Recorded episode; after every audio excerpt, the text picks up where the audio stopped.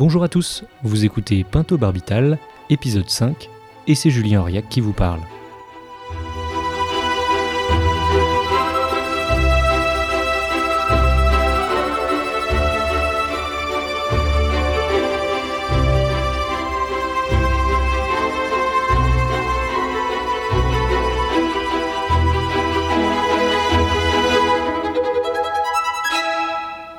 Aujourd'hui, c'est l'épisode 5 et c'est la première partie d'un entretien avec Pierre Jova, auteur d'une enquête sur, ou peut-être plutôt contre, le modèle belge de l'euthanasie, enquête intitulée Peut-on programmer la mort? et qui est parue en octobre 2023 dans la collection Libelle du Seuil. Dans cette première partie de notre entretien, Pierre Jova présente le modèle belge tel qu'il est vécu par les patients, leurs proches et leurs médecins. On y évoque les modalités de la loi de 2002 sur la fin de vie, la société pilarisée qu'il explique, la manière dont le débat belge s'élabore sur la question. Je rappelle que le modèle belge est l'accomplissement de ce que demande l'Association pour le droit de mourir dans la dignité. Je vous renvoie à notre épisode numéro 2. Un accomplissement que refuse pour l'instant le gouvernement, qui lui préfère le modèle oregonais, dont Régis Sobry nous a parlé. Je vous renvoie aux épisodes 3 et 4. Alors, embarquons avec Pierre Jova et Jacques Brel dans ce voyage sur les terres du plat pays. Adieu les mille, je vais mourir. C'est dur de mourir au printemps, tu sais, mais je pars aux fleurs, la paix dans l'âme.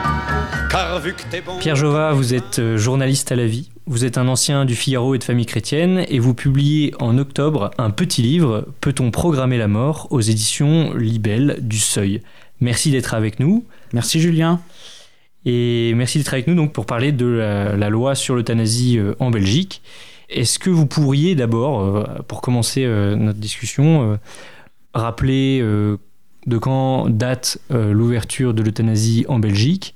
Et puis voilà, quelles grandes étapes nous ont mené à la situation actuelle? Effectivement, la Belgique est le deuxième pays au monde à avoir dépénalisé l'euthanasie. Je précise dépénalisé et pas légalisé puisque l'euthanasie étant considérée comme un homicide, hein, comme euh, la mise à mort volontaire d'une personne, elle était dans le domaine du code pénal. Et l'action de la dépénaliser fait que exceptionnellement le législateur accorde la permission très exceptionnelle et très cadrée pour un acte en particulier d'être sorti du code pénal. Donc nous parlons bien d'une dépénalisation de l'euthanasie et donc la Belgique est le deuxième pays au monde à l'avoir fait après les Pays-Bas les Pays-Bas, c'était en 2001 et la Belgique en 2002. La loi euh, a été euh, votée à la Chambre des représentants, donc l'équivalent de l'Assemblée nationale euh, pour la Belgique, le 16 mai 2002 et elle a été sanctionnée par le roi Albert II, c'est-à-dire promulguée le 28 mai 2002. Alors quelles sont les conditions dans lesquelles se pratiquer une euthanasie dans la loi de, 2002 à l'origine. Donc l'euthanasie est dépénalisée en Belgique pour cause, je cite, ouvrez les guillemets, souffrance physique ou psychique, constante et insupportable, qui ne peut pas être apaisée et qui résulte d'une affection accidentelle ou pathologique, grave et incurable. Fin de citation. Il est important de noter à ce stade que la loi belge ne limite pas l'euthanasie à la fin de vie ce n'est pas du tout, il n'y a aucun mot de fin de vie, il n'y a pas euh, la notion de décès à brève échéance. Donc la loi belge ne se limite pas à la fin de vie et la loi belge ne se limite pas aux souffrances physiques. Vous avez bien entendu qu'il est question aussi de souffrances psychiques. Euh, est-ce qu'il y a eu des, extensions de cette loi euh, en termes de, de public auquel elle s'adresse? Tout à fait. Alors, euh, ce qui est euh, tout à fait euh, intéressant, significatif, c'est que dès, dès 2012, un certain sénateur Philippe Mahou, donc sénateur socialiste de Namur, une ville au sud de la Belgique, en Wallonie, Philippe Mahou, qui avait été un des co-auteurs de la loi d'euthanasie en 2002, dès 2012, donc une décennie plus tard, il propose de l'étendre aux mineurs. Euh, et sans limite d'âge. Et finalement, euh, une telle extension est votée par la Chambre des représentants également le 23, euh, le, pardon, le 13 février 2014 et promulguée par le roi, cette fois Philippe, le 28 février 2014. Donc à ce moment-là, la Belgique devient pour le coup le seul pays à étendre l'euthanasie pour les mineurs sans limite d'âge. Les Pays-Bas l'avaient fait, mais il y avait une limite d'âge de 12 ans. Donc ça, c'est une extension considérable. Et euh, il y a eu une autre extension ou une autre modification de la loi, en tout cas en 2020, où là, euh, il n'est plus possible pour les hôpitaux et pour les maisons de retraite de refuser la pratique de l'euthanasie dans leurs murs. Même si leur philosophie n'accepte pas l'euthanasie, ils sont obligés, si un patient la réclame, de laisser venir un médecin extérieur, ou en tout cas de laisser un médecin intérieur à l'institution pratiquer euh, l'euthanasie. Oui, rappelons que dans la loi originelle, il y avait une clause de conscience qui permettait à chaque médecin de ne pas pratiquer un acte euh, d'euthanasie si jamais euh, il ne le souhaitait pas. Voilà, alors cette, cette liberté de conscience, elle est toujours valable individuellement. Mais depuis 2020, effectivement, le médecin est tenu, dans un délai d'une semaine, de transmettre le dossier du patient à un médecin qui, lui, est identifié comme pratiquant l'euthanasie. Alors, euh, vous avez parlé de l'euthanasie des enfants. Est-ce que vous, vous en avez euh, rencontré des familles qui euh, étaient dans un processus de ce type? Alors, je dois avouer que non. Ce qui, est paradoxal avec cette extension aux mineurs, c'est que dans les arguments des, parlementaires, il y avait une demande impérieuse. il y avait une insécurité juridique, il y avait une réalité à laquelle étaient confrontés de nombreux médecins, il fallait impérativement l'encadrer, il y avait une, une demande vraiment euh, exigeante. Et finalement, euh, à la fin des courses, on se rend compte que depuis 2014, seulement 5 mineurs ont été euthanasiés. Alors, c'est longtemps resté à 4, et là, il a été révélé qu'une cinquième personne avait demandé l'euthanasie et l'avait obtenue. C'est une jeune fille, hein, on ne connaît qu'un pseudonyme, Eva, qui a été euthanasiée à l'aube de ses 16 ans à l'hôpital La Citadelle de Liège. Elle souffrait d'une tumeur au cerveau. Et elle a fait don d'une partie de ses organes. Alors, on y reviendra sur le sujet euh, du don éventuel des organes, mais euh, euh, peut-être avant même de le faire, depuis quand Est-ce que c'est depuis le début, depuis la loi de 2002, qu'il est possible de donner ses organes à l'issue d'une euthanasie, ou est-ce que c'est quelque chose qui s'est ajouté par la suite? Alors, depuis, si, si, je ne me trompe pas, depuis le début, il était possible de donner ses organes après euthanasie, mais il n'y avait pas vraiment de directive structuré en la matière. Euh, chaque hôpital faisait un peu comme il l'entendait, chaque patient faisait un peu comme il l'entendait. Et c'est très récemment, cette année en fait, euh, en 2023, que euh, le Conseil de bioéthique de Belgique s'est penché sur la question et a donné un avis favorable. donc un blanc-seing pour généraliser le don d'organes après euthanasie. Alors il faut savoir que nous parlons d'une réalité qui n'est pas forcément très développée à ce stade. Euh, je crois qu'on en est à une cinquantaine ou peut-être même une centaine de dons d'organes euh, euh, répertoriés. Mais le don d'organes nécessite une procédure assez particulière, voire étrange.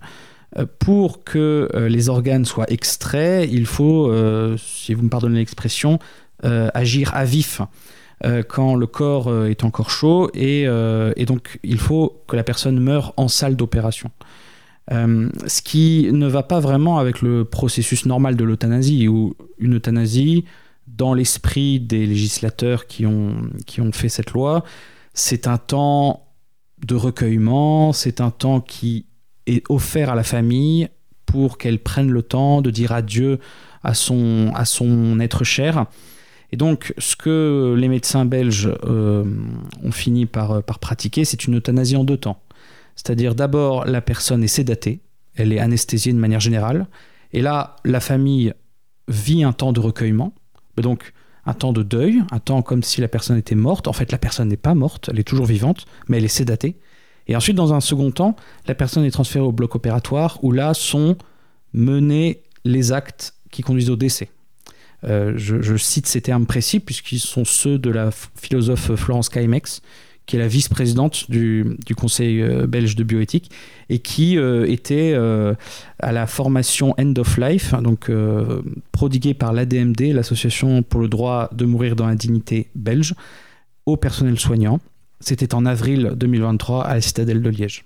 J'ajoute que Florence Kaimex avait dit lors de cette formation que l'avantage des malades psychiques, donc qui sont susceptibles de demander l'euthanasie et de l'obtenir, c'est qu'ils ont l'avantage euh, d'avoir des tissus euh, intacts, ou en tout cas en bon état, contrairement à d'autres maladies. Alors, vous dites euh, au tout début de votre livre que l'euthanasie, depuis son, sa dépénalisation en, en 2002, ça représente aujourd'hui, enfin en 2022, 2966 personnes, c'est-à-dire à peu près 2,5% de la totalité des décès. Et c'est qui, en fait, ces 2966 personnes qui euh, demandent l'euthanasie C'est quoi le profil type d'une personne euh, qui demande l'euthanasie en Belgique? Alors majoritairement, euh, c'est une personne flamande. Les deux tiers, voire les trois quarts des euthanasies commises, perpétrées en Belgique depuis 2002, se font en Flandre, donc dans la partie néerlandophone de la Belgique. Donc c'est une personne flamande. C'est une personne atteinte d'un cancer. Ça c'est pour 60% des cas à peu près.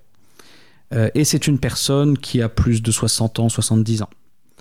Euh, ça c'est la majorité des cas. Dans la majorité des cas, ce sont des personnes qui ont été euthanasiées à domicile. Ensuite, c'est en, à l'hôpital ou c'est en maison de repos. Mais j'attire votre attention sur le fait que la deuxième cause des euthanasies en Belgique, et là nous parlons de 20% des causes en 2022, c'est ce qu'on appelle les polypathologies.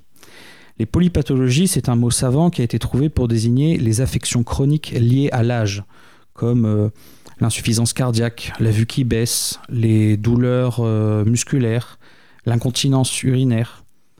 Et ça, c'est considéré comme une affection pathologique grave et incurable. Et donc, cette seconde cause de l'euthanasie, les polypathologies, euh, c'est considérable puisque toute personne âgée finalement peut être, peut être euh, susceptible de tomber dans ce domaine des polypathologies. Et ça représente 20% des euthanasies euh, commises en Belgique. Et alors, euh, c'est, enfin, quel est le, le processus, euh, je dirais juridique? Comment est-ce qu'une personne passe de bon, j'ai une polypathologie, un diabète avancé, etc., à cette même personne qui a son cœur qui cesse de battre après l'administration d'une solution chimique?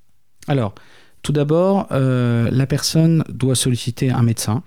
Euh, je constate que euh, ça peut souvent être le médecin de famille, le médecin généraliste, mais je constate également qu'en Belgique, il y a des spécialistes de l'euthanasie, des médecins qui sont connus, surtout médiatiquement, pour pratiquer les euthanasies, pour ne pas repousser les patients. Et ces patients, assez logiquement, ces, médecins, pardon, assez logiquement, voient affluer vers eux de nombreux demandeurs de l'euthanasie. Donc, la personne, le candidat à l'euthanasie, si j'ose dire, euh, doit contacter un médecin. Le médecin doit établir un diagnostic et le médecin est obligé de consulter un confrère, de solliciter un avis extérieur. Alors, cet avis n'est pas contraignant. C'est-à-dire qu'il peut solliciter un confrère qui va dire bah, euh, de mon point de vue, c'est- ça ne se justifie pas, mais le médecin n'est pas tenu de suivre cet avis. Si la personne euh, est dans une, a une pathologie qui n'entraîne pas le décès à brève échéance, donc là, euh, le cas des polypathologies par exemple, euh, le médecin est tenu de solliciter un deuxième avis, qui est celui d'un spécialiste de cette pathologie. Donc par exemple, une personne lourdement dépressive, qui euh, a fait des tentatives de suicide ou qui voilà une, dépression morbide, et ben là, un psychiatre est la personne idoine pour euh, solliciter ce deuxième avis. Si ce spécialiste euh, effectivement dit oui, si cela conforte le diagnostic du premier médecin, eh bien on enclenche le processus. Ça peut être très rapide. Si la personne a un décès à brève échéance, ça peut se faire dans les jours qui suivent. En revanche, si la personne a une pathologie qui n'entraîne pas de décès à brève échéance, le délai est d'un mois. Euh, alors, j'ai dit que la plupart des euthanasies se faisaient à domicile. Ça peut se faire à l'hôpital également. Le médecin se rend sur place et là procède à l'euthanasie proprement dite. La plupart des médecins vont euh, administrer un anesthésiant euh, aux patients. Euh, ils ont coutume de dire que d'abord il y a une anesthésie générale qui, euh, voilà, qui endort la personne. D'autres m'ont certifié que pas besoin, euh, le, barb- le barbiturique suffisait pleinement à euh, endormir la personne et l'endormir définitivement. Toujours est-il que le produit qui tue la personne, qui provoque l'euthanasie, c'est le thiopental. Ce thiopental plonge la personne dans un coma mortel. Et certains médecins ajoutent un paralysant neuromusculaire pour déclencher l'arrêt respiratoire. Euh, une médecin euh, qui pratique l'euthanasie en Belgique m'a dit finalement l'euthanasie c'est le contraire de la mort naturelle. La mort naturelle c'est le cœur qui s'arrête et qui entraîne euh, la paralysie neuromusculaire la- et l'arrêt de la respiration. Alors que l'euthanasie c'est d'abord le paralysant neuromusculaire et l'arrêt respiratoire qui ensuite achève le cœur. Et, certains médecins m'ont même dit que ils étaient surpris de voir que, à quel point le cœur pouvait battre encore très longtemps après l'euthanasie, jusqu'à 30 minutes. Et euh, c'est d'autant plus étonnant que sur le certificat de décès, c'est ce que vous dites dans l'ouvrage, euh, le médecin inscrit euh, mort naturelle. Alors pourquoi est-ce qu'il est obligé de faire ça? Effectivement, sur le papier, il y a mort violente, mort suspecte ou mort naturelle. Mort violente et mort suspecte, ça envoie directement le dossier au parquet. Et peut-être qu'il en sera question euh, plus tard, mais un des grands enjeux sous-jacents de la loi belge, c'était d'assurer la sécurité juridique des médecins, qui avaient très peur d'être euh, traînés devant les tribunaux pour avoir tué leurs patients. Donc, pour les tranquilliser, et aussi pour tranquilliser les assurances, puisque les assurances ne remboursent rien si jamais il y a une mort violente ou une mort suspecte. Pour tranquilliser donc les médecins et les assurances, on a trouvé ce subterfuge de mort naturelle pour qualifier l'euthanasie. Alors justement, vous l'évoquez, les médecins dans tout ça, ce sont eux qui euh, conseillent euh, l'euthanasie, qui prescrivent et administrent euh, le poison, et ce sont eux aussi qui doivent signer ce certificat de décès. Et vous dites que l'un des enjeux de cette loi, c'est la sécurité juridique des médecins, mais quid de leur sécurité psychologique? Est-ce que, enfin, qu'est-ce que ça fait, tout simplement, d'administrer l'euthanasie à des gens? J'ai posé la question euh, de manière franche et directe à, plusieurs médecins. Euh, et voilà les réponses qui m'ont été données. Euh, un médecin de dire que euh, il avait pratiqué une dizaine d'euthanasies avant et après la loi, et qu'à chaque fois c'était fort stressant. Euh, que trois jours avant il était imbuvable et qu'il fait ça souvent en fin de semaine pour pouvoir souffler le week-end. Ça d'ailleurs, ce- cette temporalité, beaucoup de médecins, euh, beaucoup de médecins l'ont dit. Euh, que c'était vraiment le, le dernier acte qu'il posait dans la journée parce que c'était très fort émotionnellement et c'était compliqué même, l'ont-ils dit. J'ai eu d'autres médecins qui, eux, m'ont dit qu'ils ne voyaient pas forcément d'inconvénients personnels à le faire.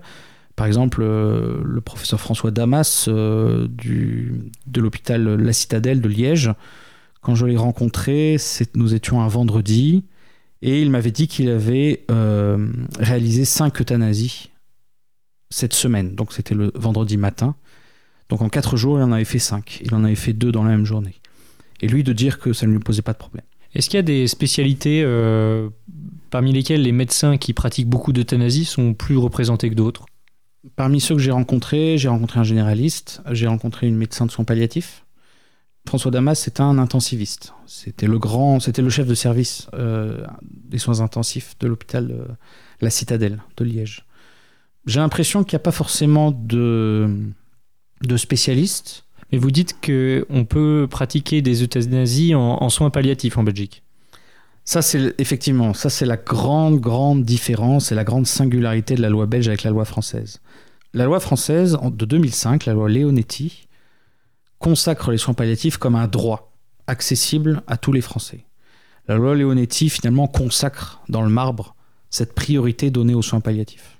Alors qu'en Belgique, la Belgique qui est légèrement plus en avance que la France dans le développement des soins palliatifs historiquement, la Belgique a choisi dès le début de lier euthanasie et soins palliatifs. En 2002, la loi euh, faisant des soins palliatifs un droit accessible à tous a été votée par la Chambre des représentants le 16 mai 2002, juste après euh, la loi d'euthanasie. Et en fait, le discours officiel en Belgique, c'est de dire que l'euthanasie et les soins palliatifs ne s'opposent pas. C'est à rebours de la philosophie des soins palliatifs telle qu'elle est pratiquée non seulement en France, mais aussi en Angleterre, la patrie historique des soins palliatifs, puisqu'on dit que la logique des soins palliatifs, c'est le lâcher-prise. C'est tous les moyens, mais sans attente de résultat. Et donc on insiste beaucoup sur la, le confort, sur le rythme, le respect du rythme, et sur tous les soins de qualité, tout le traitement qu'on peut euh, offrir à la personne, y compris sur le plan holistique, euh, sur le plan psychologique, sur le plan euh, spirituelle.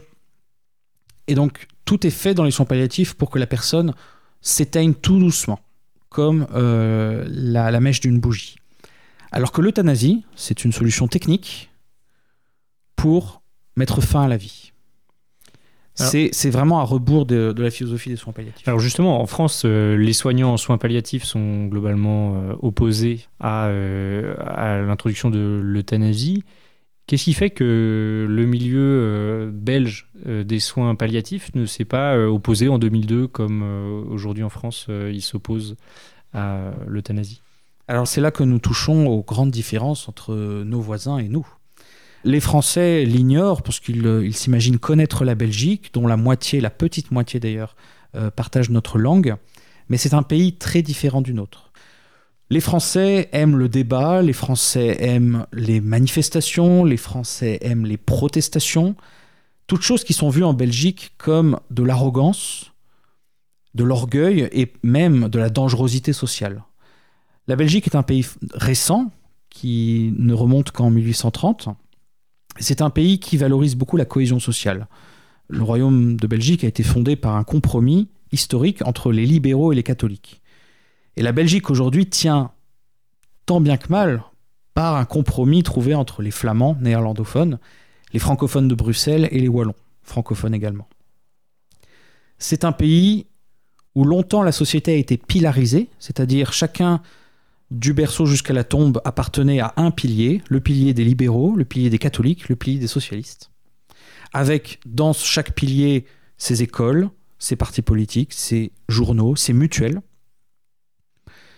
Et finalement, la société reposait sur une sorte de compromis où chacun est dans son pilier et personne n'embête l'autre. Ce qui explique aussi que la politique est très différente. Il y a un roi, mais qui n'est pas de, pas de droit divin, qui est le notaire du gouvernement, qui est l'incarnation de l'unité nationale. Et finalement, la politique n'est formée que de compromis successifs entre les différents partis politiques. Alors, la politique belge s'honore de l'art du compromis. Mais moi, ce que j'ai vu, et ce que je dénonce, c'est que ce système politique, avec le temps, a suscité un système clientéliste qui endort les consciences. Et finalement, lorsque la loi est arrivée en 2002, la loi a été votée dans l'indifférence. Même s'il y a eu beaucoup de débats au Parlement, même s'il y a eu beaucoup de cartes blanches, c'est le terme qu'on emploie pour les tribunes dans la presse, la société civile était très indifférente. Parce que la grande différence entre la Belgique et la France, c'est qu'en France, on valorise la parole des intellectuels, alors qu'en Belgique, on se fie à l'expertise des spécialistes. Et là, un certain nombre de spécialistes ont dit qu'il était juste, qu'il était normal et qu'il était même nécessaire de légiférer pour dépénaliser l'euthanasie, et la société les a crus. Alors, euh, justement, il y a quand même ces affaires. Ils ont des affaires médiatiques aussi en Belgique. Il y a l'affaire euh, Nathan Verhelst, euh, Chanty Décorté, euh, Tin Nice. Tinonès, c'est le grand procès qui a fait vaciller la loi belge d'euthanasie. Ce cas est inconnu en France, mais il a passionné la Belgique. Tinonès, à l'âge de 38 ans, a demandé l'euthanasie en 2010. Elle avait été diagnostiquée autiste, après plusieurs thérapies, des tentatives de suicide et une rupture amoureuse. Le jour de l'euthanasie, le docteur Joris Van Hove demande au père de Tine de maintenir l'aiguille dans son bras. Et une fois l'euthanasie pratiquée, il enlève son stéthoscope et il demande aux membres de la famille s'ils veulent vérifier si le cœur bat toujours. Au passage, ce docteur Joris Van Hove sera par la suite condamné pour abus sexuels sur ses patients. Dix ans plus tard, dix ans après l'euthanasie pratiquée en 2010, donc en 2020, un procès s'ouvre à Gand. Sophie Ness, la sœur de Tine, a porté plainte contre les trois praticiens impliqués dans l'euthanasie de sa sœur. Ce qu'il faut comprendre, c'est que Sophie et Lotte, les deux sœurs de Tine, qui ont assisté à l'euthanasie de leur sœur, ont été durablement blessées par la brutalité de l'acte, la brutalité du médecin, et elles avaient un soupçon qui s'est confirmé au fil des années.